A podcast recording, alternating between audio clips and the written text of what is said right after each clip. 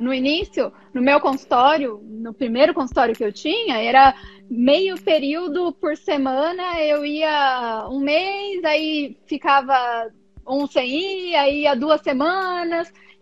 Então, é, é, o grau de, de evolução ele é completamente associado à sua dedicação, à, su, à sua priorização daquilo. E é, essa decisão minha de priorizar foi também em conjunto. Então, ele viu que era aquilo que eu queria. Ele viu que eu não estava satisfeita com outros tipos de trabalho e que eu tinha que investir mais no meu consultório. Olá, médico celebridade, seja muito bem-vindo e muito bem-vinda ao episódio de número 64 do Médico Celebridade Cast. Nesse episódio, eu vou entrevistar a cirurgiã vascular, doutora Daphne Leiderman, que abriu o seu consultório em um dos metros quadrados mais caros do país e, mesmo assim, conseguiu lotar a agenda, fazer uma equipe grande de outros médicos, ou seja, ela vendeu esse sonho do consultório para outros médicos, tudo isso porque ela priorizou viver confortavelmente de consultório particular e eu espero que esse episódio seja uma inspiração para você também priorizar e ter sucesso na sua carreira. Então vamos para o episódio! Doutora Daphne, seja muito bem-vinda aqui no Médico Celebridade Cast. Uh, é um prazer recebê-la e eu já quero fazer a seguinte pergunta: Como é que você consegue viver de consultório, sendo que você não tem assim uma idade tão avançada, abriu consultório recentemente, mas num local que tem muita competição, como é a cidade de São Paulo? O que, que, o que, que você acha que foi fundamental para você conseguir chegar nessa condição em poucos meses? Legal, Vitor. Bom, é um prazer, muito obrigada pelo convite. Eu escuto o podcast assiduamente, então é um prazer estar aqui. É, bom, São Paulo é corrido para todas as especialidades, vascular não é diferente. Uh, eu acho que o que mudou a minha vida foi de fato decidir que era isso que eu queria. É, quando a gente tem clareza para onde a gente está indo, fica muito mais fácil a gente tomar é, decisões é, baseadas nesse planejamento.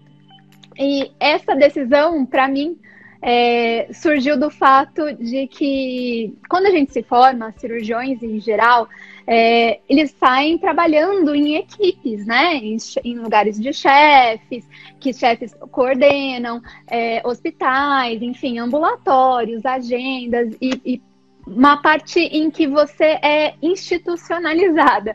Você não é a doutora Daphne, você é a vascular que atende no Hospital X, entendeu?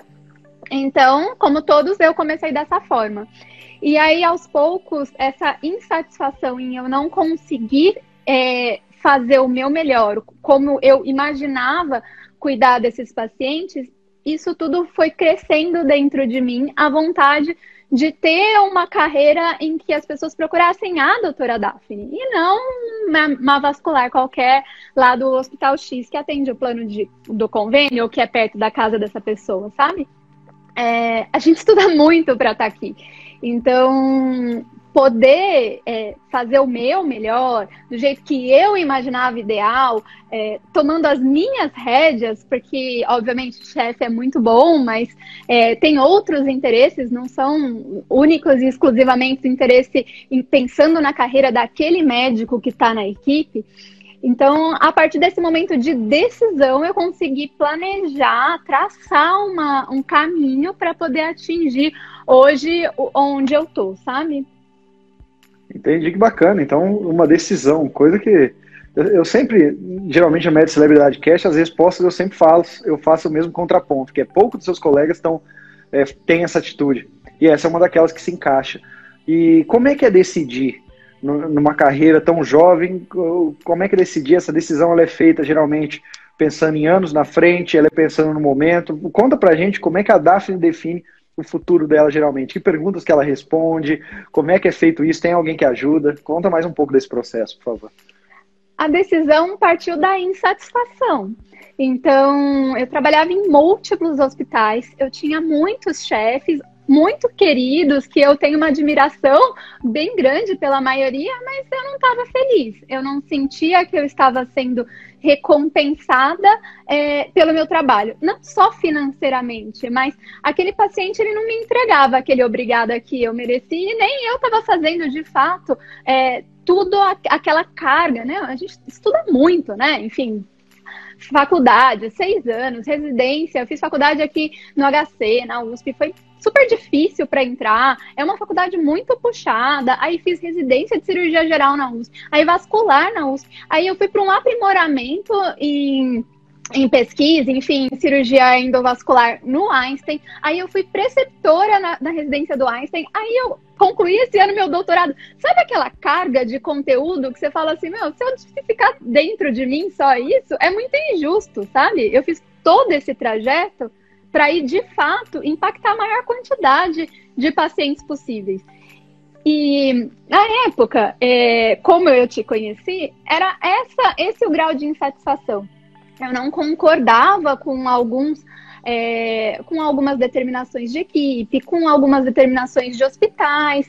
Não dá para você fazer o seu melhor numa consulta de convênio de 15 minutos. Eu não consigo mimar o meu paciente, eu não consigo ser amiga das minhas pacientes, que é o que eu sou hoje, sabe? E essa insatisfação toda, obviamente sempre tem um probleminha aqui e ali que dá aquele despertar do tipo, chega, eu quero outra coisa para minha vida. Então eu acho que a decisão partiu da insatisfação. E o planejamento, a, a, a, como eu enxerguei que o consultório particular resolveria isso, é, meu marido é engenheiro, e aí ele me apresentou um podcast, que eu gosto muito de podcast, e ele, que chama Like a Boss. Nesse, nesse podcast. Eu conheço bastante. Maravilhoso. Sim, e aí, nesse, nesse podcast, eles entrevistam CEOs de várias empresas, enfim, super conhecidas, nada a ver com médico. Fora o Tomás do Doutor Consulta, o resto não tem nada Doutor a ver com Consulta. médico. E aí, e aí, algumas coisas é, você sempre escuta, né? Nos mesmos, nos mesmos episódios e, e, e os CEOs, né? Grandes empresários falando. Qual é a sua missão? Qual é a missão da empresa? O que você procura? Para onde você vai?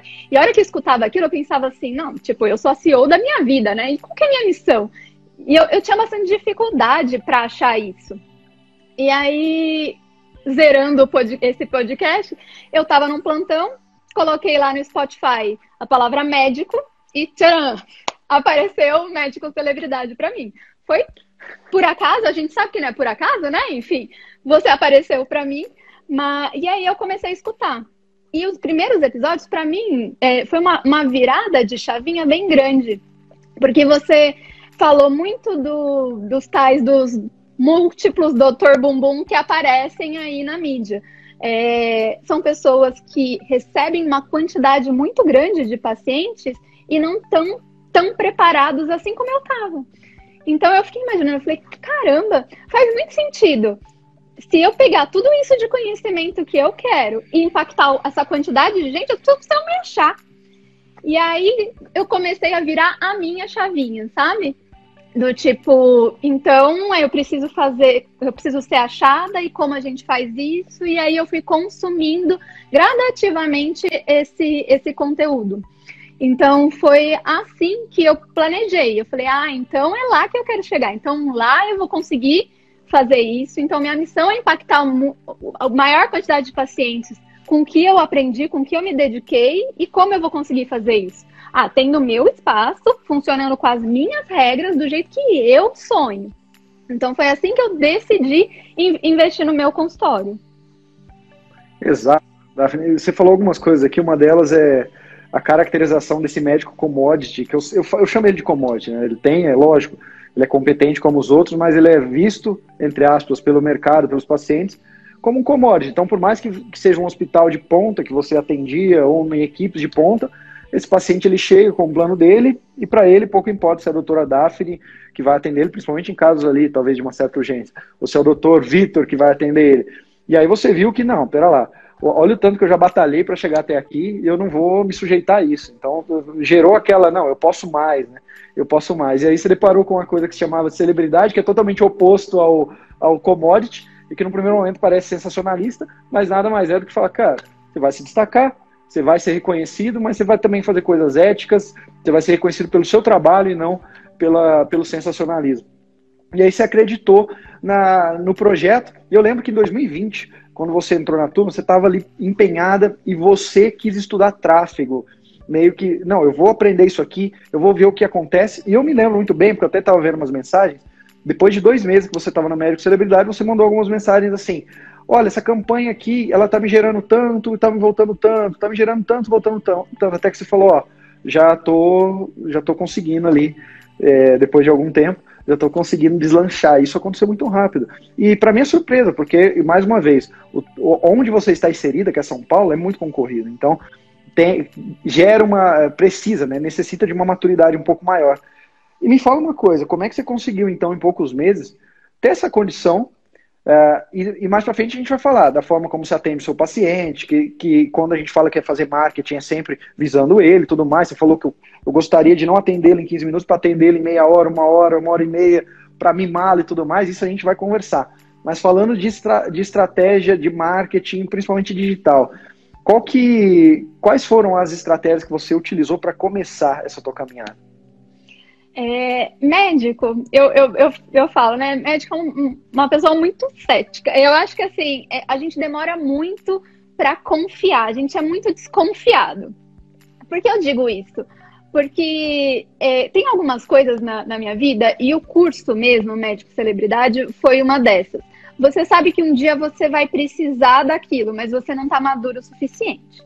Então, do momento em que eu escutei o primeiro podcast e fui escutando, escutando e consumindo aquele conteúdo gratuito, foi amadurecendo esse meu lado, é, a, minha, a importância. Eu comecei a testar. Então, assim, eu zerei o podcast antes de começar o curso. Então, em algum momento ali no meio do caminho, eu decidi que eu ia fazer o curso. Mas eu não escutei uma, duas, três aulas e comprei o curso. Deu um intervalo aí, se eu não me engano, assim, de uns seis meses, até eu decidir que eu estava pronta, que era isso que eu queria, que era é, nesse momento eu estava maduro o suficiente para fazer isso. E eu já tenho outros cursos é, na minha cabeça que eu sei que eu vou fazer, mas eu ainda não não estou preparada, não tenho informação suficiente, por exemplo, cursos de gestão e tudo mais. Mas é, a partir então do contato com o podcast, eu fui amadurecendo, testando e consumindo muito conteúdo gratuito. Eu sou, eu, eu não sou daquelas que escuta e esquece. Eu escuto, aí eu, eu tô anotando no bloco de notas, eu, e aí eu acabo, eu vou lá e faço algumas coisas, eu testo, eu procuro, eu procurei um monte, já um monte de gente de tráfego, enfim eu fui atrás dessas pessoas, eu comecei a seguir. Até que eu fui amadurecendo e aí sim eu comprei o curso. Então, quando eu comprei o curso, eu já tinha começado a engatinhar, sabe? E aí, obviamente, deslanchou. Foi muito, muito diferente mesmo. Até eu começar, eu comprar o curso. E aí, no início, eu comecei a assistir as aulas iniciais, são bem, bem é, teóricas, né? De ética e tal, como se portar, enfim. Até a primeira aula ao vivo, que de fato é aquele despejar de conteúdo, aí eu abri o meu, o meu Facebook Ads, né? Para impulsionar as publicações de Facebook e Instagram. Aí sim, assim, eu tenho gráficos assim na minha, na minha frente que é, compara ali, ó, a primeira mensalidade, entre aspas, que eu paguei do Face Ads e um pouquinho tempo depois aumentando ali o número de pacientes e, e, a, e convertendo, né? Porque é muito legal. É, esse prontuário, ele, ele tem um lugar para você anotar a indicação, né? Da onde o paciente veio para você.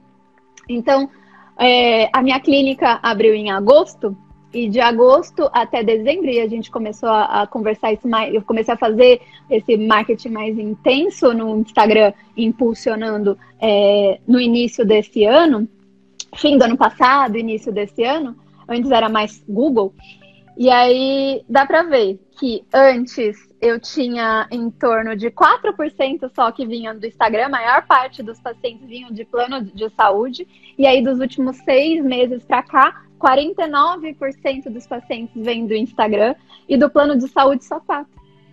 Então, isso é incrível, né? É bem legal. Exato, e, e, o pessoal muitas vezes pensa assim, tá, mas eu tô lá no Instagram e esse paciente não tá vendo. O que faz então um paciente vir do Instagram, na tua opinião, Daphne, depois de conseguir transformar 4% em praticamente 50%?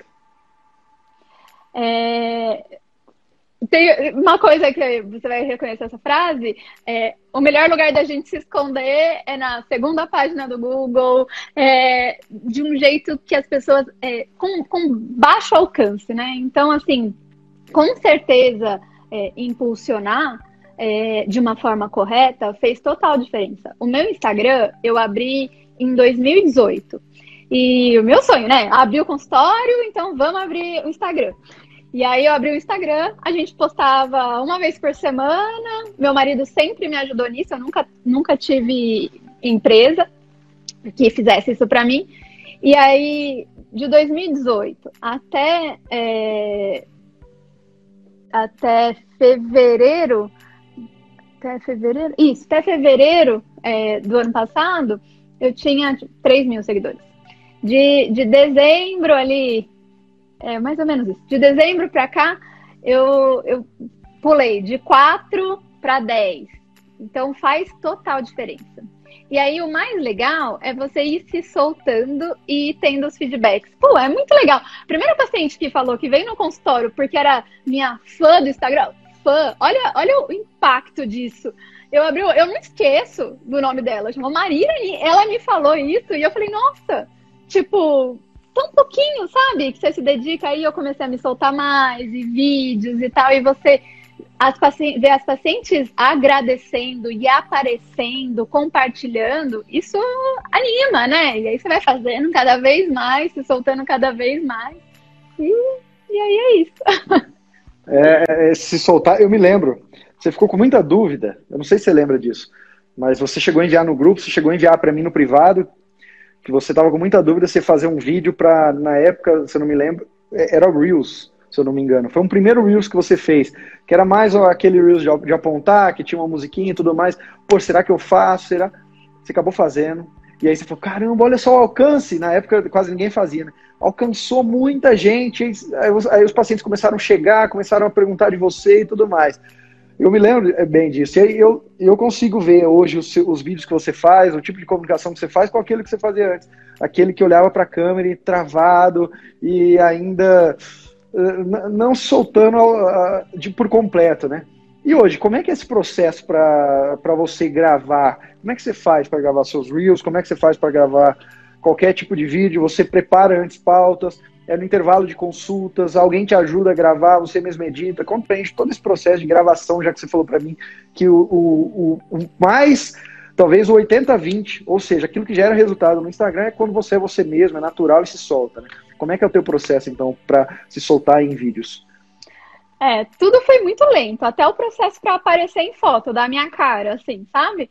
É, quando a primeira vez que a gente postou uma foto que aparecia meu rosto e a gente viu a quantidade de likes e comentários, a gente entendeu o impacto e a importância disso. E hoje os pacientes vêm ao meu consultório por empatia. Eles sabem o nome da minha cachorra, eles gostam do jeito que eu falo.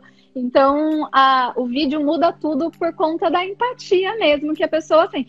Porque assunto de vascular, tem 200 falando exatamente a mesma coisa. E alguns vão com a sua cara e é por isso que eles começam a te seguir, né? É, em termos de processo, o primeiro vídeo que eu gravei foi assim, um, uma papoterapia do meu marido no meu, ó, você tem que gravar. Ó, é importante, você tem que gravar. E a gente fala, tá bom, na sexta eu vou gravar. Ele apareceu no consultório no fim do, do atendimento com, com um copinho de, de bebida e falou: ó, toma uns dois golinhos é. aí e agora vai. Não foi você que conheceu o marido escalando? Foi, exatamente. Então, pra quem conheceu o marido escalando, beber um copinho de alguma coisa ali pra soltar, tá, tá ótimo. E aí tá lá, e eu já falei pra ele, nossa amor, a gente tem que tirar aquele vídeo lá do, do dos meus, do, do, meu Instagram que tá um mico horrível. Ele falou, não, as pessoas têm que ver que a progressão. Hoje em dia, como eu faço? É, nas semanas que a gente está organizado, então quem me ajuda é meu marido, meu parceiraço, e ele é engenheiro, não, não fez publicidade, mas a gente estudou junto tudo aí com marketing, ele até ajuda alguns colegas meus, com relação a isso. E ele que faz minhas artes, ele me ajuda a editar os vídeos. Antes ele me ajudava a gravar, às vezes ajuda ainda.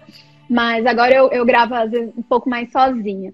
É, eu gravo no meu consultório, um tripé, meu celular, o, o AirPod aqui e, e é isso. É, em termos de preparação, o dia que eu conseguir passar uma maquiagem, tá mais bonitinha, beleza, vai assim, senão a gente joga um filtro ali e, e tudo bem.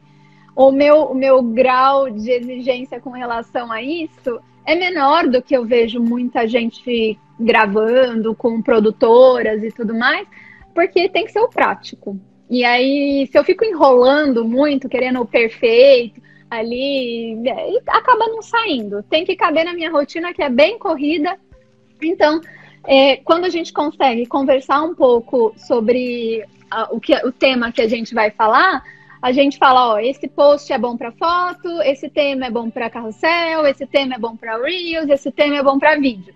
Aí, o que é foto, meu marido vai fazendo, foto e carrossel, e o que é vídeo, ou ele vai comigo e a gente grava todos os vídeos aí dessas duas, três semanas aí de, de programação. A gente vai num sexta-noite, um domingo, porque é meu marido mesmo, não tem problema. A gente leva alguma coisa para comer e grava no consultório mesmo. Então, hoje em dia a gente conversa, nossa, vai valer a pena. Um dia vamos combinar. A gente está sentindo aí a necessidade, talvez, de chamar um fotógrafo, é, uma produtora, para gravar alguns vídeos mais estilizados para subir para site e tal. Mas hoje em dia não tem isso. Eu pego ali o tema, de vez em quando vai de primeira, igual antes de eu sair do consultório agora, eu já gravei um vídeo é, aí que foi de primeira e tal, e saí para vir para casa para poder falar com você. E tem vezes que eu tô mais travada, que aí grava duas, três vezes. Mas meu grau de, de exigência com a perfeição, de estar tá tudo direitinho, é, não é tão grande. É o feito melhor do que o, bem, do que o perfeito, sabe? Daphne, é o seguinte, você falou para mim aqui então do feito melhor que o perfeito, e de verdade, eu já vi assim muitos testes, não só meu, quanto os de alunos, médicos celebridade, de médicos que eu já tive condição de trabalhar, que muito, vale muito mais dois ou três vídeos é, feitos da maneira que dá, ou seja, celular, tripé, AirPod, ou seja, não, não com produtora, do que um só vídeo feito por produtora. Porque nesse é lógico que a qualidade conta bastante, mas nesse mercado aqui, o que vale também é é, é, o tanto que você publica, a frequência que você publica. Então, se publicar todos os dias, vai valer muito. E, e te ouvindo falar, você estava me falando do seu parceiro, né? Marido parceiro. É interessante a gente entrar nesses, nesses, nessas searas quando a gente conversa sobre essas questões de marketing, porque eu, eu dei uma aula na última, na, na última sexta-feira, se eu não me engano. Na última sexta-feira eu dei uma aula para alguns alunos ali de um dos cursos e um desses alunos, na hora de fazer pergunta, relatou para mim que estava tendo dificuldade, porque ele tinha que, de final de semana ele poderia ver as campanhas dele no Google, ele teria que gravar um vídeo ou outro durante uma hora, duas horas, mas aí a esposa dele fazia bico, começava a falar para que, que ele está fazendo isso, que ele queria fazer vídeo é porque talvez queria chamar a atenção de outras mulheres, começou a falar tantas coisas, e simplesmente eu falei uma coisa, que, que é o que eu levo para mim. Geralmente a, a, a gente tem que vender a ideia dentro de casa seja se eu moro com os pais para os meus pais, seja se eu moro com o marido, com a esposa para eles, porque se essas pessoas não apoiarem a gente, se toda vez você falar, oh, vou gravar um vídeo, vai fazer um bico, nossa, é o tempo que você tinha que ficar comigo, colocou um vídeo no ar, nossa, mas você não está vendo que você está talvez vulgar, ou que você quer se aparecer, para que aquele sorriso? E ficar sempre plantando essas coisas, isso desestimula, chega uma hora que a gente desiste. Mas não, você tem isso dentro de casa. O quanto isso, na tua visão, é assim, é importante. Você já falou que é, mas eu quero que você discorra mais sobre isso. 100%.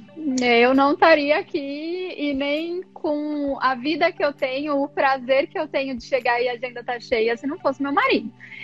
É, esse, essa decisão é, tem muito de, de, conversa, né? Então, enfim, quando eu encontrei, quem me, quem me apresentou esse, o, o Like a Boss foi meu marido. Então, ele tem aquele instinto mais empreendedor também. Ele, ele me despertou isso. E ele via no início, no meu consultório, no primeiro consultório que eu tinha, era meio período por semana, eu ia um mês, aí ficava um sem ir, aí ia duas semanas. Então, é, é, o grau de, de evolução ele é completamente associado à sua dedicação, à, su, à sua priorização daquilo. E é essa decisão minha de priorizar foi também em conjunto. Então, ele viu que era aquilo que eu queria. Ele viu que eu não estava satisfeita com outros tipos de trabalho e que eu tinha que investir mais no meu consultório. Então, é, foi uma, um amadurecimento em conjunto. E aí, os cursos, os podcasts de marketing, a gente escutava os podcasts juntos, tipo, ia viajar e colocava lá, e aí ele, a gente pausava o podcast e falava, então, ó, então vamos pegar essa estratégia, então, que tipo de médico nós vamos, nós vamos fazer? Aquele que que fala coisa polêmica, aquele que se destaca por elementos de autoridade, que elementos de autoridade nós vamos usar. Então a gente discutia isso de uma forma bem embrionária, bem do iníciozinho, para ir crescendo junto. E acaba que no início era um hobby para ele fazer as imagens para mim. Então aí a gente ia estudar os, os, títulos juntos, sabe? Tipo, que título fica melhor, fica mais chamativo. Então ele foi crescendo desse lado e, e foi me apoiando também.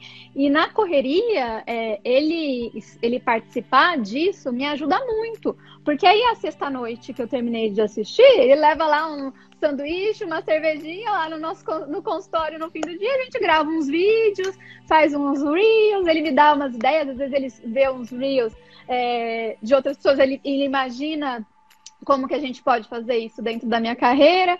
Então, para mim, faz total, total diferença. E eu, eu nunca gastei um real para alguém fazer uma imagem para mim.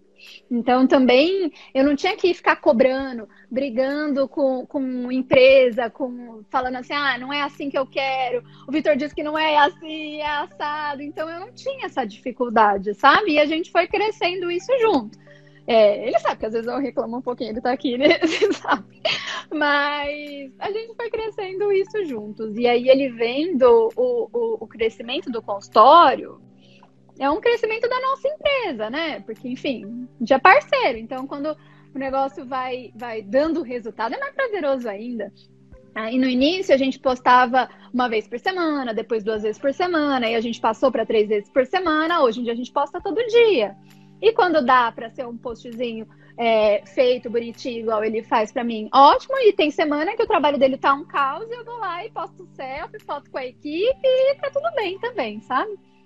É, maravilha. Eu, eu, eu sempre falo o seguinte, a maior dificuldade, talvez, do médico não é, talvez, aprender e fazer o marketing, não é fazer a gestão, é ele ser a única pessoa que vai, que quando ele acorda, ele escova o dente, coloca a escova assim na boca e começa, nossa, mas como é que eu faço para crescer? Como é que eu faço para pagar aquela conta? Como é que eu vou fazer isso? Ele começa a se questionar de várias coisas, mas é, é, é muito introspectivo. Né? Toda reflexão introspectiva, mas é, essa ainda é mais, porque não tem mais ninguém que está pensando nisso. A outra pessoa que está acordando do outro lado está pensando no problema dela, outro no dela, outro no dela, ele está sozinho ali naquela batalha tentando crescer. E aí ele, na hora que ele vai dormir, são as mesmas perguntas e ninguém ajuda ele. Ele está falando que não. Tem mais alguém que está pensando as mesmas perguntas que você está pensando para o mesmo objetivo. Então, você, assim, são pessoas, são poucas pessoas que conseguem ter dois cérebros pensando pra, eh, em resolver o mesmo problema. A maioria do médico, eles, dos médicos são solitários nessa área. E aí, quando eu digo que eles são solitários, muitas vezes eles têm uma equipe grande, ele tem secretária, tem ali gente do administrativo, financeiro, tem enfermeira dentro do consultório, depende da área, tem, tem, tem muita coisa, auxiliar, mas talvez as pessoas estão lá por um salário, não estão lá por equipe. E eu sei que na, no teu consultório não, né? Você fez um, uma maneira de motivar aí os seus, seus colaboradores, seu time e fazê-los pensar também na sua empresa. Se você pudesse contar um pouco também sobre qual que é a tua experiência da Daphne gestora de pessoas, daquela que tem ali no mínimo uma secretária para conversar. Como é que você, lida? Se pudesse dar alguns, alguns meandros para a gente de como você faz para motivar, fazer com que essa pessoa também pense nos problemas que você tem para você não pensar sozinho ou só você e seu esposo, como é que é essa questão? É, é, quando a gente precisa de um pouco de autoconfiança, né? O, o meu pai, a vida inteira, queria que eu comprasse, né? Queria que a gente comprasse para fazer um consultório. E eu não, pai, pelo amor de Deus, você vai comprar um consultório para mim e vai me dar um, um elefante branco. O que, que eu vou fazer para pagar essa conta, entendeu? E aí ele falava: Não, vamos comprar, vamos comprar um consultório na Oscar Freire. Eu falei: Pai, não pira. Tem outros mil vasculares aqui nessa mesma rua de grande sucesso e que eu admiro tanto. O que, que eu vou fazer? Eu sou tão pequenininha, sabe? E não, não quero. E assim, eu brigava com meu pai e meu pai querendo comprar um consultório para mim. E aí, com o aumento da, do, do, atendimento, né? Antes de eu atender na minha clínica, é, as pessoas começaram a chegar, o meu movimento começou a ser maior, aí foi despertando aquela vontade. E aí, então, meu pai comprou o, o, consultório onde a gente atende, a partir do momento que eu consegui conquistar dois sócios. Então, eu tenho uma, a Samia, que é, minha, é gastrocirurgiã, que é minha amiga aí há 15 anos, fez faculdade, da minha turma, nós fomos R1 R2 juntos, aí ela é gastro, eu sou vascular. Mas é amiga, assim, de muito tempo. E o Romulo, que é outro cirurgião vascular, que a gente trabalhava junto em um hospital e, e começamos uma parceria de operar juntos. E aí eu vendi, entre aspas, esse sonho que eu tinha para eles. Do tipo assim, ó, vamos lá e vamos criar nosso nome e tal, e muito blá blá blá, a gente fechou. E aí, do momento que a gente, que eu tinha dois sócios, eu falei, beleza, pai, pode comprar o consultório e vai dar tudo certo. Aí nesse momento eu já comecei a bolar assim o que eu tinha de ideia, na verdade já vinha bolando com base nos, nos cursos, nas aulas.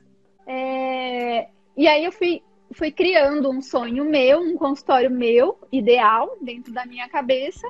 E enquanto a gente começou as obras, eu fui vendendo esse sonho para colegas outros, que iriam sublocar períodos.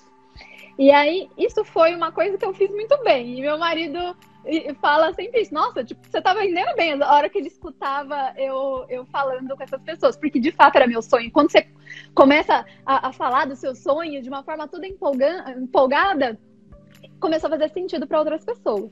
Veio a pandemia e, apesar disso, a gente inaugurou a clínica em agosto do ano passado. Vai fazer um ano semana que vem a clínica. E quando a gente abriu a clínica, aquele meu medo de ter um elefante branco na mão e não conseguir pagar as contas, a gente inaugurou a clínica com 10 médicos. Então, eu consegui passar um pouquinho daquele vamos lá, vamos crescer e tudo mais para 10 pessoas. Então, a gente abriu a clínica, eu tinha. Eu, a gente brincava, né? Eu, eu, eu como CEO, a Sâmia como CFO e o Rômulo como CEO da, da nossa empresa. E, a, e, já foi o meu primeiro assim contato em termos de gestão de pessoas e tudo mais. No início a gente abriu com uma secretária que está com a gente até hoje, que ela é super experiente, já era secretária antes mesmo de eu ser, de eu ser vascular. E ela é incrível, tá com a gente até hoje, me ajuda muito. E, e agora a gente está com a Luara também, que é a nossa segunda secretária, que também é muito legal e tem amadurecido bastante. As duas são muito diferentes. E aí, quando eu estava nesse, nesse empenho, eu comprei o curso da secretária médica lucrativa. E aí eu falava, nossa, eu vou dar esse presente para as secretárias. Olha a oportunidade que eu estou dando para elas, delas melhorarem delas tipo, se aprimorarem, se especializarem, e aí a gente vai abrir essa clínica com tudo. Não foi bem assim, sabe? Foi um pouco difícil de, de elas de elas é, era, era, era o meu era o meu sonho e eu enxergava aquilo como um presente para elas mas elas enxergavam aquilo como trabalho então demorou um pouquinho para eu conseguir mostrar valor criar valor nisso e isso veio com bônus. É, com a secretária que é mais nova, foi muito mais fácil. E aí, hoje, a gente teve, a gente, depois que ela terminou essa, o médico, o, o secretária médica lucrativa, ela, ela tinha que apresentar para gente o conteúdo do, do, do, curso e dar pontos de melhoria para gente. Ela resumiu o curso é, para mim, para minha sócia, numa aula de o que fazer e ideias, e a gente foi discutindo em como melhorar a clínica. Então, fez bastante diferença. É, para isso, eu coloquei algumas metas também para elas, e uma das metas era concluir o curso e apresentar é, melhorias para a clínica. E isso veio junto com uma, uma gratificação financeira também. É, quando eu instituí os bônus por faturamento, foi bem legal também. E no início foi difícil, por exemplo, a importância do bom preenchimento do prontuário. Eu tive que falar bastante vezes, tive que falar: olha, se não preenche direitinho, eu não sei se eu estou gastando muito no Instagram e não está dando diferença, se os pacientes, se eu gasto muito mais no Google e o Google não traz paciente, o paciente vem do Instagram, então teoricamente eu deveria estar investindo mais no Instagram e menos no Google. Eu preciso desses dados para eu poder melhorar a estratégia. Com isso, melhora a captação do paciente paciente, a gente fatura mais e vocês ganham mais. Então, foi muito papo terapia e, e mostrando, assim, né? É, de, de agosto até, até dezembro, né? Nos primeiros seis meses da clínica, 53% do, da, do espacinho lá de, de indicação estava vazio. Ou seja, eu não conseguia mostrar para elas a importância. E hoje, é, só 5%. Então, elas preenchem com mais seriedade. Elas ficam Sim. assim, nossa, é, eu quero bater essa meta. E aí elas ficam, sabe, muito estimuladas. E isso foi bem legal e eu fui aprendendo. Eu falo para elas, eu não, não é longe de mim, eu não sei de tudo. Eu também estou aprendendo, eu também tenho muita dificuldade. Mas eu corro atrás, assim, sabe? Então, foi bem legal a parte de gestão, porque eu tenho a gestão da minha carreira, a gestão das secretárias, a gestão entre nós três sócios e a gestão de, da, dos médicos que, que sublocam a clínica. Então, é Maravilha. É bem legal. As suas secretárias, elas perguntam de onde o paciente veio quando eles ligam para o primeiro contato ou quando eles são atendidos uh, e aí, quando eles vão fazer talvez o pagamento, quando eles chegam na recepção? Quando é que elas perguntam? Na, no momento de cadastro do paciente. No primeiro contato. No prim... ah, não. Ah, não. Quando ele chega no, no, na recepção. Isso, isso. Ah, tá. Porque eu, eu tava vendo, assim, alguns testes aí que eu já fiz no passado, principalmente quando eu tava a campo, bastante a campo. Geralmente o paciente passava a seguir né, o médico e aí ele ficava com aquela memória afetiva muito grande. Instagram, Facebook, na época era muito também Facebook. Mas o ponto primeiro de contato ele perdia na hora de, de responder. Então, geralmente, nas, nas testes que a gente fez, era interessante perguntar já na, na entrada dele, quando ele ligava, e se ele marcasse, é óbvio, já marcar, nem que for no papel, se der no próprio prontuário ou no próprio sistema, cada um tem ali a sua maneira de fazer, porque a memória afetiva dele não está, como a gente pode dizer, contaminada. Mas é interessante, você, você tá, isso é o principal. Passou de ter ali é, 40% de, de delas preencherem para quase aí 100%. E aí você consegue tomar a decisão mais estratégica. Isso é, é, é o mais interessante. E olha só, Daphne, você me falou aqui duas coisas, mas para mim elas são a mesma coisa. Você falou de vender sonho.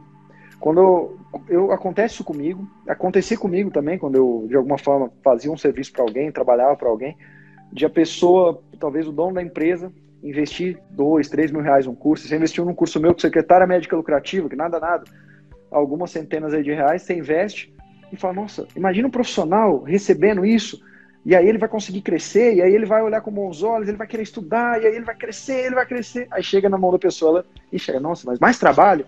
Vou assistir aula. E, e aí o cara tá repetindo, é teoria, tal, tal, e eu tô tentando colocar na cabeça, poxa, secretária, né, tudo depende de você, secretária que dorme no ponto, médico não ganha dinheiro. E eu repito e crio estratégia, mas a equipe não vê isso. E aí a equipe só vai enxergar quando você, quando você chega e tem uma conversa olhando no olho e fala, ó, a gente está atendendo X pacientes, seu trabalho é fundamental eu, eu, eu quero te treinar, porque se a gente passar a atender Y, eu quero já te dar um bônus. E aí esse bônus, se a gente crescer, quanto mais a equipe crescer, você vai crescer junto. Ou seja, não é só a gente que tem sonho, as pessoas também têm na nossa equipe. E se a gente consegue vender e conectar com o sonho dele, ele vai assistir o curso que a gente pede, ele vai fazer a apresentação que a gente pede, ele vai fazer muitas das coisas. Então, a todo momento a gente vende sonho. Assim como quando a gente chega para um colega e fala para ele sublocar uma sala, sendo que tem de monte, por aí, o que mais tem é sala para ele subir local, mas por que, que ele locaria da Daphne? Porque agora eu sou um colega teu. Você, você falou para mim, que personagem bem esses colegas. Isso, isso que você fez de gestão é um passo fundamental, Daphne. Se eu tenho ali, um, se eu já estou gastando com toda a infraestrutura, seja um aluguel, seja qualquer coisa, a infraestrutura dá gasto fixo e gasto variável também. Se eu consigo sublocar aquela área, eu consigo diluir esse, esse gasto. Isso é uma das coisas óbvias da administração, mas pouca gente pensa nisso, pouca gente pensa em colocar mais serviços de outros profissionais. E você, antes de abrir, já pensou. E sublocou para ir pelo menos sete. Como é que. Como, me convence. Eu quero saber o que. Eu quero saber como é que você persuade alguém. É, as técnicas ou a maneira que você conversa. Não precisa, assim, contar toda a história, mas de uma maneira simples. O que você acha que é fundamental quando a gente quer convencer um colega a embarcar num sonho com a gente? É... Todos os colegas é, que eu convidei são colegas de extrema, extrema qualidade técnica, sabe? Todos eram colegas aqui, formados comigo na USP, que eu sei, eu sei que para sair um cirurgião plástico, um gastro, enfim, um cardiologista de lá, são pessoas extremamente qualificadas e dedicadas. E não tem jeito de você sair de lá sem você querer algum grau de reconhecimento. E foi isso que eu tentei passar para essas pessoas quando, quando eu conversei, do tipo assim, olha, é, hoje eu trabalho em vários lugares e eu não sou a doutora Daphne, eu sou a vascular daquele lugar. Imagina você, entendeu? Sendo, sendo é, o médico de lá, ou enfim, o exemplo que eu sempre dava da minha sócia. Ela trabalhava num hospital de grande impacto, tinha um volume muito grande, ela adorava, porque assim como ela ama operar, e aí de repente ela dependia de um chefe, e aí o hospital falou assim: olha, esse chefe tem que aparecer de vez em quando, não pode ser só você aqui e tal. E aí o hospital pediu pro chefe aparecer lá. Aí o chefe falou: hum, tem que ir até aí? Não vou, não. Aí eles tiraram. E ela perdeu aquele negócio que era tão prazeroso que não era dela entendeu? Tudo que é nosso, ninguém tira. Então, assim, um chefe acordou de mau humor ou achou que você olhou de um jeito X e ficou mal-humorado com você, vai reduzir sua participação ou vai até tirar, ou o hospital fez isso com seu chefe, não tem, não é nada seu. Agora, você investir na sua carreira é um investimento que ninguém tira. Ninguém tira o que é seu. Então, foi mais ou menos contando sobre isso, né? Sobre esses passos na minha carreira e o quanto era importante investir na carreira solo, no seu nome e, e fazer as coisas do seu jeito, que era isso que iria te diferenciar de vários cirurgiões plásticos, de vários urologistas, de vários cardiologistas que tem no mercado hoje. É você poder ser você, então era esse o sonho que eu vendia. Além do que, a gente ia poder ser a gente juntos, né? Crescer juntos. Então na nossa clínica, exceto eu e o Romulo, que somos vasculares, é... era um representante de cada especialidade. E aí eu falava, bom, é todo mundo na mesma faixa etária, um, um pouquinho para cima, um ou dois anos para baixo, mas todo mundo na mesma geração. E eu confiava muito em todo mundo que eu estava colocando lá. Então, apesar, por exemplo, de eu ter uma melhor amiga fora da minha clínica, sei lá, cirurgia plástica, a hora que eu tivesse dentro da minha clínica, era para a cirurgia plástica que estava ali que eu ia encaminhar. Era juntos que nós íamos crescer. Então, era uma valorização muito grande do time. Então, eu sempre mandava lá, a gente tinha um grupo de WhatsApp, era bom dia time mesmo, equipe, era crescimento em conjunto. E era isso que eu vendia, vamos junto. Só que isso não é milagre. Então as pessoas notam isso. Todo mundo vai junto, vamos time, mas ninguém vai carregar você no ombro. Tem que ser uma decisão sua também, sabe? Então, é questão de virar a chavinha. No início eu ficava muito ansiosa, tipo, vamos, vamos, vamos todo mundo crescer. Mas se a pessoa não está naquele momento, igual eu não estava no início, não, não tem o que a gente fazer.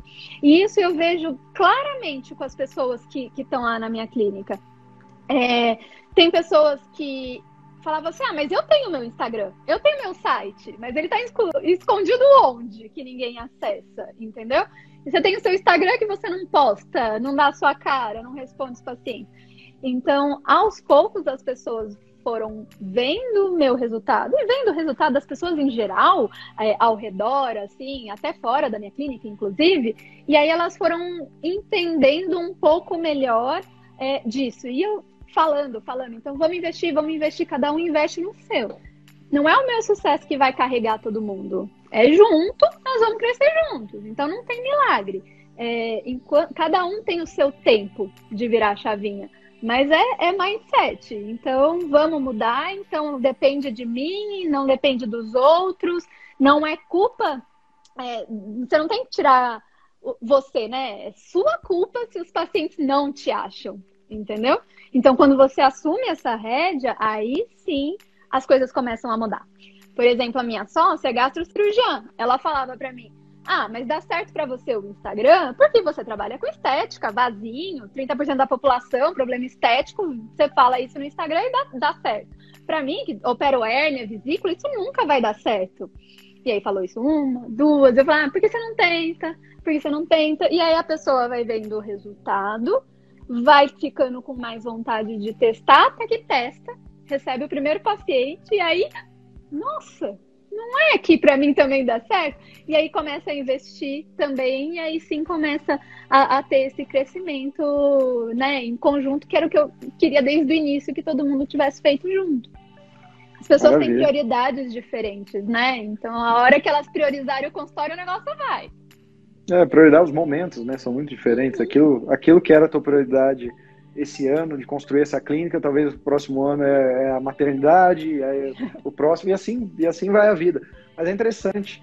Você está me falando aqui que você, você, você deixa a responsabilidade para cada um individual. Então, olha, se você não está lotando a tua agenda, o problema é meio teu, você tem que fazer. E a gente sabe que o exemplo, ele não é, ele não só inspira, como para mim ele é a única maneira de inspirar. Então, quando a gente tem um exemplo, principalmente próximo, aquilo incomoda. A gente, é, o ser humano é competitivo. Não, essa Davi está conseguindo, passo, a gente fica um tempo, não, vou tentar também. Isso incomoda as pessoas.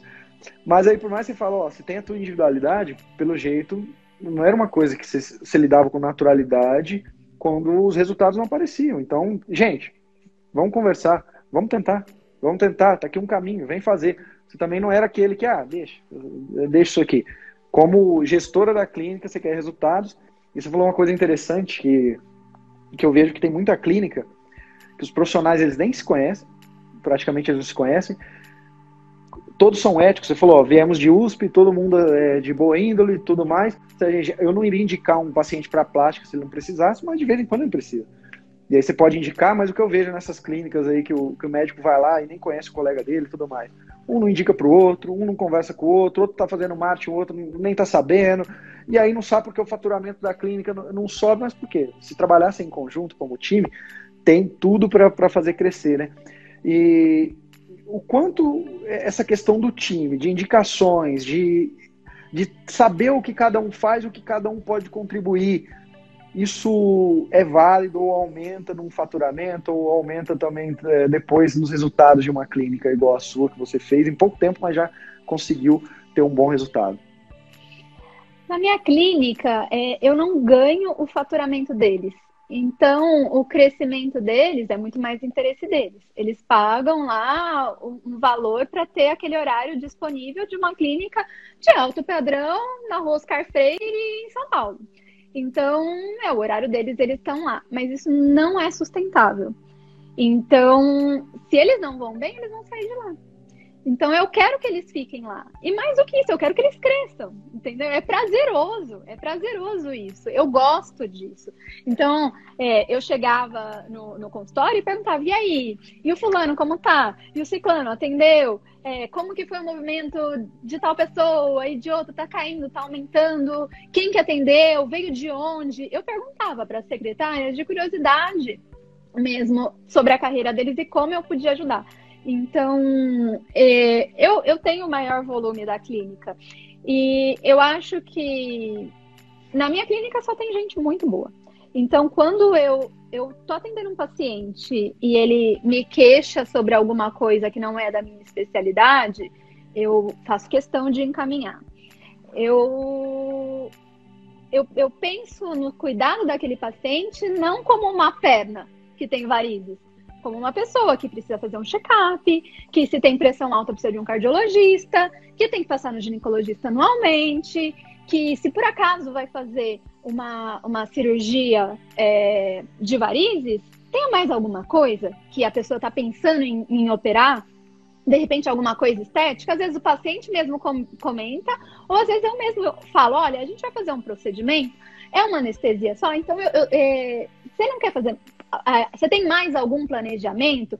Ah, é, porque eu penso, eu tenho que trocar minha prótese de mama. Ah, então, olha, aqui na clínica tem a doutora Monique, que ela é cirurgiã plástica, super da minha confiança, a gente é muito alinhada. Por que a gente não faz junto? Uma mesma cirurgia, uma mesma anestesia, já que a variz é converta pelo plano, é, a, a, troca da prótese seria um segundo procedimento, então você teria desconto e a gente tem uma sincronia bem legal, ela é perfeita, ela é muito boa, eu confio, bora operar junto. Então, eu, eu tive algumas cirurgias em conjunto, com gastro, com cirurgião plástico, com uro, eu tenho pacientes em conjunto com a geriatra, com o cardiologista, com o endócrino. Então, eu faço questão de fazer um, um, um tratamento meio multi, assim, do paciente, envolver outros profissionais é, no cuidado desse, do, desse paciente.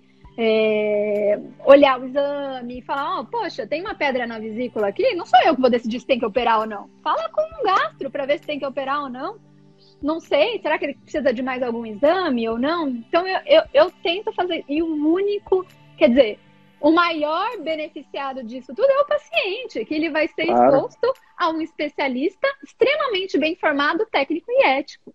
E aí sim ele vai poder dar um parecer na área dele, que não é a minha área. Então, esse, esse crescimento, esse negócio de, de time é, é legal nisso.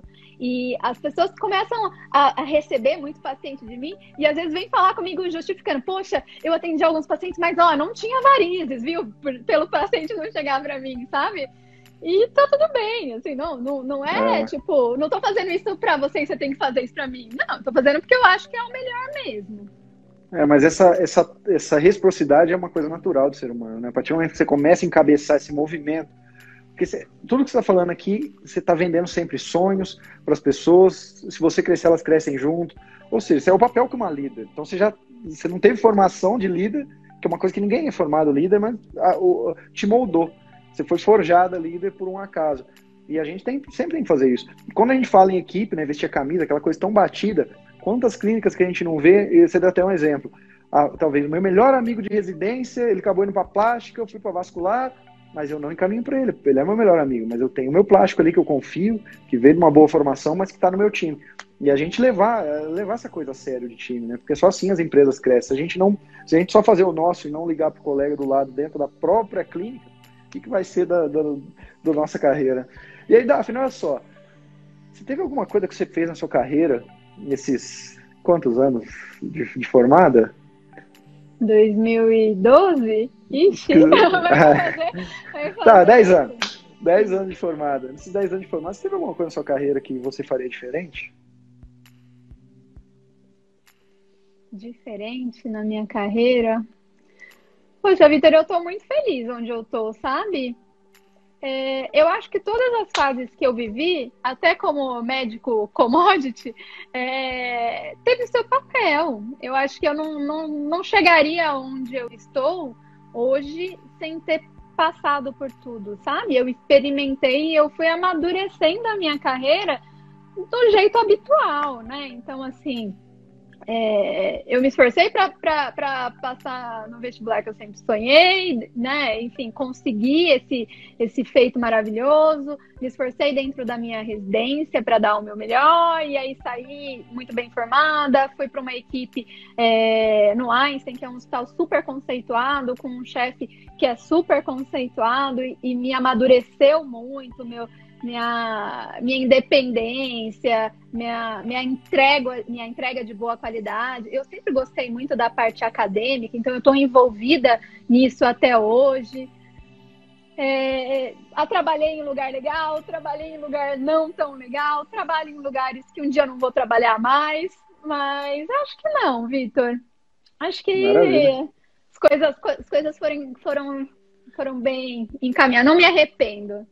Você, de nada. Na tua visão, depois de já ter passado por todos esses processos em, em bons lugares, ou seja, a gente, a gente sabe que a, a base ali está muito sólida da tua carreira, sempre foi muito sólida. É, o, quais são as habilidades que você falaria para os seus colegas que, eles, que o médico nos anos 2020 alguma coisa, 2030 alguma coisa, ele precisa ter para conseguir ter algum tipo de sucesso, é, sucesso é relativo, eu sei, mas algum tipo de sucesso na carreira dele. Que habilidades, além de, da técnica da medicina, essa pessoa precisa ter? muita coisa que a gente sai sem saber da residência, né? Na verdade, sai sem entender a importância. A médico acho que sai da residência fala assim, eu sei de tudo e pronto, acabou. E aí a gente encontra, por exemplo, um engenheiro e você percebe que você não sabe de nada, de nada do mundo. Você só sabe medicina. É, bom, é bastante coisa, mas é, é, é muito pouco perto de uma vida. Então, de qualidade, é primeiro sempre estar tá buscando o, o, o que está de ponta, né? Se atualizar em tudo. É, você conseguir ter uma gestão da sua, da sua carreira, você fazer um planejamento e estar tá disposto a aprender tudo de novo para poder chegar nesse, nesse lugar que você almeja, isso é muito importante. A primeira é a seguinte: você, tá no, você, vai, você vai subir num palco agora de um congresso que te chamaram, só que em vez de falar de vascular, nesse congresso você vai, vai dar duas ou três dicas de marketing para os seus colegas, depois de você já ter feito tanta, tantas ações de marketing. Quais dicas você daria se você tivesse que falar coisas práticas de marketing para eles? É, a primeira é alcance.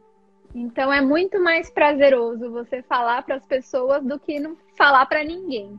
Então, trabalhar no, no alcance desse, desse marketing é, é, fundamental. Então, em termos de impulsionamento, precisa ter.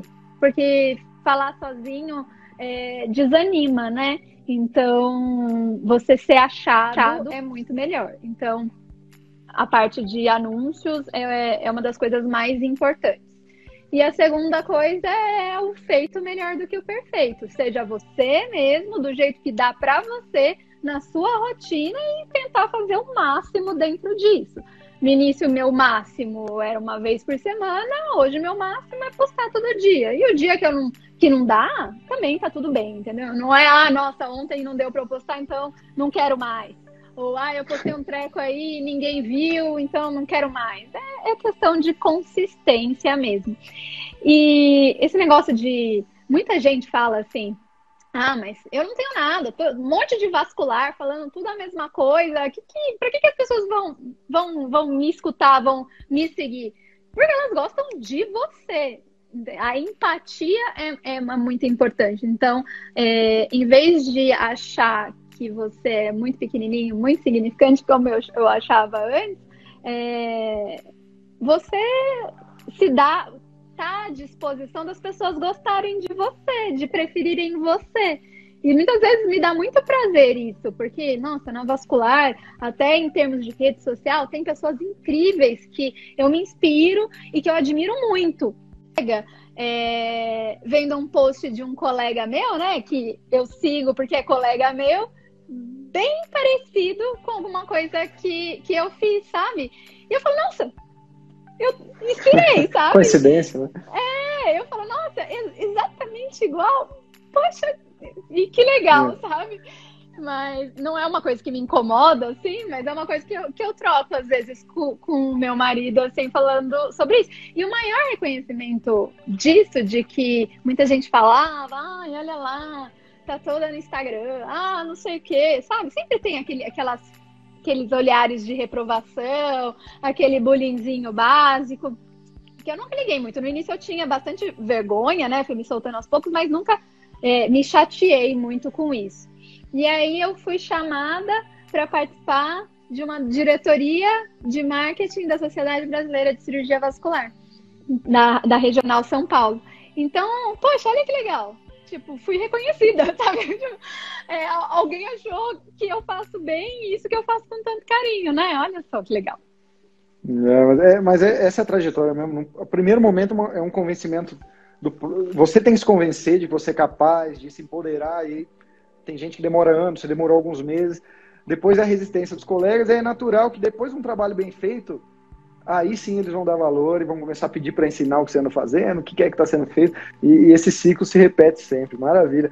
Olha só, para a gente terminar, eu já vou me despedir de você aqui. É, vou te fazer duas perguntas que eu sempre faço e que geralmente tem um, um teor aí de ensinamento nessas perguntas e de reflexão. Daphne, foi muito bom bater esse papo com você. Eu aprendi alguma, algumas coisas e o principal, eu soube coisas da sua carreira que eu não sabia. E pode ter certeza que eu já te enxergava com bons olhos, agora eu estou te enxergando com, com assim, com, não sei nem se tem algum algo adjetivo para usar agora, assim, com, eu já te enxergava com bons olhos, mas você subiu muito no conceito aqui em algumas outras coisas. Eu não sabia dessa gestora, eu não sabia dessas questões aqui. Parabéns por tudo que você conquistou em tão pouco tempo. E mantenha a cabeça firme, mantenha pessoas ao seu lado que confiam em você e que te ajudam. Eu tenho certeza que é só o começo de tudo isso.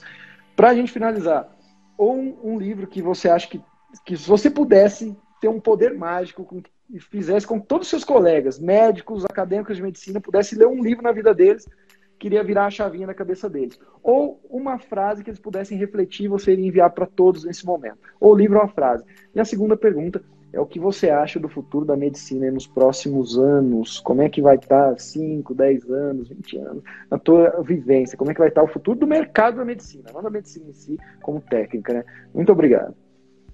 Bom, primeiro agradecer, enfim, é, você desde o iníciozinho assim teve uma, uma participação bem importante nesse, nessa minha virada de chave, mindset é, aprimorado, mudado, é, teve bastante da, da, da, sua participação, dos seus conteúdos, não só do, do médico celebridade, mas, mas do conteúdo, enfim, que você disponibiliza de forma gratuita. É, de livro que eu gosto bastante, tem o Líderes se Servem por Último.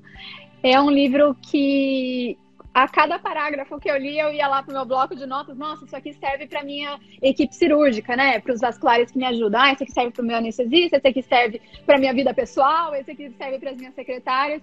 Então, dá insights de como é, fazer a, a, a, gestão da sua vida, dos seus relacionamentos, independente de quais, de que grau, ser pessoal, profissional, enfim, próximo ou, ou não. É um livro muito, muito legal que inspira aí esse essa liderança dentro da gente.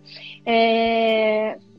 Com relação a, a frases, Vitor, acho que cada um tem o seu momento, sabe? E a, a, mudança de chave, a virada, o mindset, ele precisa estar muito alinhado e muito bem definido. É... Desculpa falar, mas o seu curso não faz milagre. A pessoa tem que decidir que ela vai pegar aquele curso, vai transformar aquilo na prática e que eh, vai impulsionar ela na direção que ela quer. Que só comprar não é certo. Então, eu acho que é questão de decidir, sabe? Decidir o que você acha melhor e impor assim uma trajetória. Você não vai abrir um consultório particular da noite para o dia e vai ficar nesse consultório como eu fico hoje, com o movimento que eu fico. Então, é ter um planejamento, uma estratégia para chegar lá, mas decidir chegar lá. E com relação à, à medicina, é... a minha irmã, ela é 10 anos e meio mais nova do que eu, se forma esse ano. E eu acho que ela vai vai chegar lá, vai chegar lá no mesmo patamar do que eu acho, não, com certeza. Mas a medicina ela proporciona oportunidades na nossa vida que poucas profissões têm. É, medicina não vai acabar, é, não existe desemprego na medicina, é, é uma, uma profissão ainda de muito respeito e existe um status envolvido e para o meu filho, daqui um tempo, se ele me perguntar, é, ah, faço ou não, não faço? Se ele gostar, com certeza sim. Então, assim, eu não acho que vai acabar. Eu acho que os médicos vão ter que se reinventar, abrir a cabeça para outras, outras questões de aprendizado, como marketing, gestão, parte jurídica, financeira, amadurecimento de carreira isso, é, se você não acompanhar essa tendência de amadurecimento, entender que um médico é um empresário, é, aí talvez você fique para trás. Mas se você tiver essa, essa ideia de empreender, de ser o empresário da sua vida, de que você é uma empresa e não uma, uma, uma pessoa física, que você tem os seus objetivos, que você tem que ter uma missão, que você tem que ter um, um, um planejamento de, de direção, aí talvez essa pessoa fique para trás. Senão, acho que continua sendo uma, uma profissão de muita admiração. Viu só, doutor? Falei para você que esse bate-papo com a doutora Daphne seria de grande valia. Queria te inspirar a você começar a priorizar o seu consultório particular, porque é possível. Cada dia mais eu vejo médicos vivendo de consultório particular, mas enquanto a maioria está escravizada em convênios e em plantões. É possível sim viver de consultório particular e eu espero que você tenha entendido o recado da doutora Daphne. Do mais, qualquer dúvida que você tem sobre marketing médico ou sobre esse episódio, por favor, me envia um direct no Instagram, VitorJaci. E se um dia você quiser aprender marketing médico de uma vez por todas, para você também viver de consultório particular, sugiro que você se cadastre e entre para a próxima turma do curso online chamado Médico Celebridade, que é um método que já existe há quase uma década, já ajudou muitos médicos aí, posso falar, na casa dos milhares, a viver de consultório particular e também vai te ajudar. E para finalizar, então, um grande abraço, obrigado pelo seu tempo e até o próximo episódio do Médico Celebridade Cast!